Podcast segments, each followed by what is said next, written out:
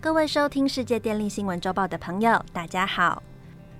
自从二零二一年各国政府在格拉斯哥举行的 COP26 气候峰会上建立了加速淘汰不减碳的煤电这项共识后，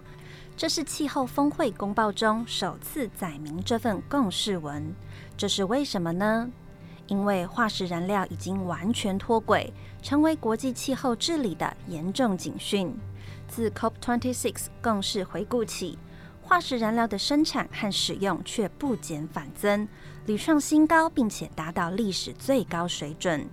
我们知道，全球二氧化碳排放量和化石燃料的产量都需要迅速下降，即使开发中国家也应该要快速达到高峰值后下降。如此一来，才能实现巴黎协定中将全球升温控制在一点五度 C 的目标。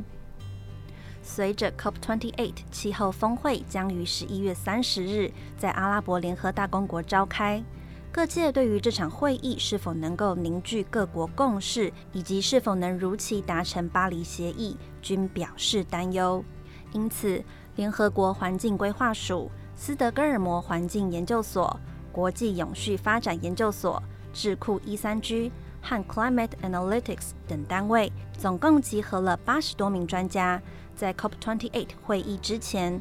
根据最新的科学证据，共同撰写并发布了 Production Gap Report，确立了从现在到2050年达成巴黎协定的全球煤炭、石油和天然气生产路径，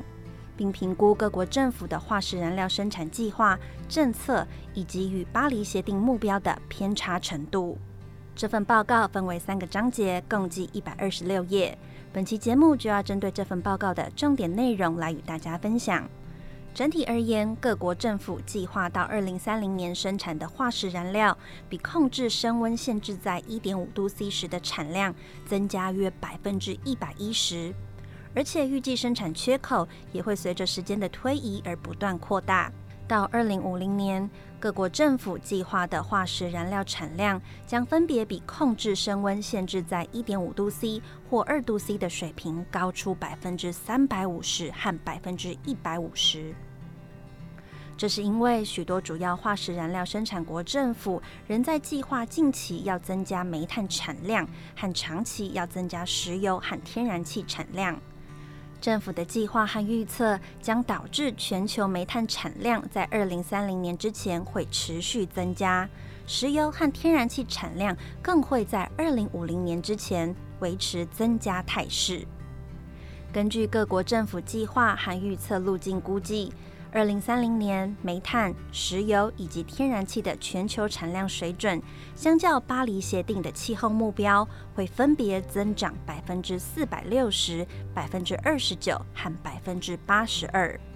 为了与控制升温限制在一点五度 C 保持一致，从现在到本世纪中叶，全球煤炭、石油和天然气的供应和需求必须迅速大幅下降。然而，这必须考虑到各国的不同国情。公平的转型应该认识到各国的情况差异很大，具体取决于各国财政能力以及社会经济对于化石燃料的依赖程度。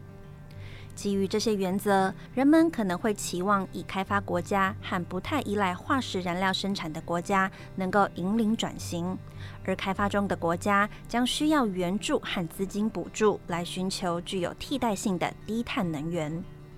如果已开发国家和开发中国家之间没有积极的对话与接触，这些不平等情形可能会继续存在，并且减弱了人们对全球气候行动合作的信任。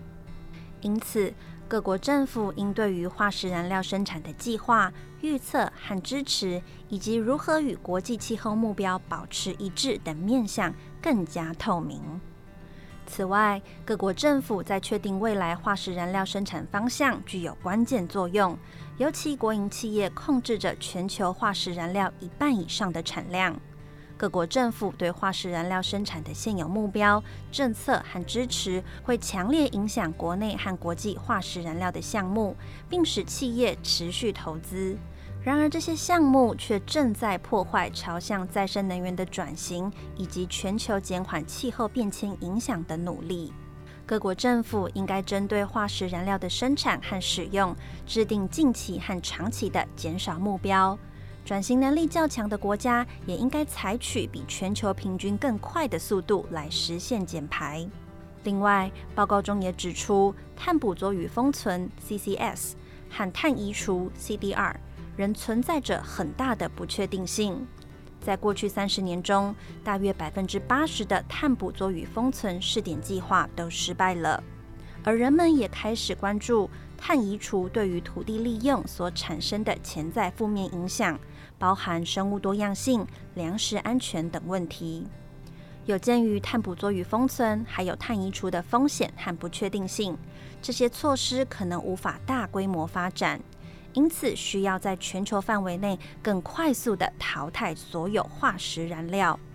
报告中建议，为了顺利达到巴黎协定气候目标，必须从现在开始减少化石燃料使用，并应积极争取在二零四零年几乎完全淘汰煤炭的生产和使用。并且到二零五零年，将石油和天然气的生产和使用量至少较二零二零年的水准减少四分之三。综合以上报道，我们可以发现，为了实现巴黎协定的目标，势必要各国群策群力来努力，才有机会达成。但是，受到疫情、乌俄战争乃至于以阿冲突等地缘政治的影响，国际能源供需情势已经产生了巨大的变化。如果不立即导正偏误，那么近邻将沦为口号。因此，已开发国家必须在良好的基础上，用更快的速度来引领转型，产生示范作用。此外，开发中国家虽然在实现减碳的道路上相对会更辛苦。而且，如果没有相关的先进技术和资金支援，开发中国家将难以避免大量使用化石燃料来维持经济社会的发展，随之而来的高碳排将是难以避免的结果。因此，全球合作方可共荣，也才可以避免气候灾难。以上是本周世界电力新闻周报的整理报道。国际上的电力大小事，我们会持续密切关注，并且跟大家分享。若喜欢我们的频道，欢迎与好朋友分享哦。我们下次再会。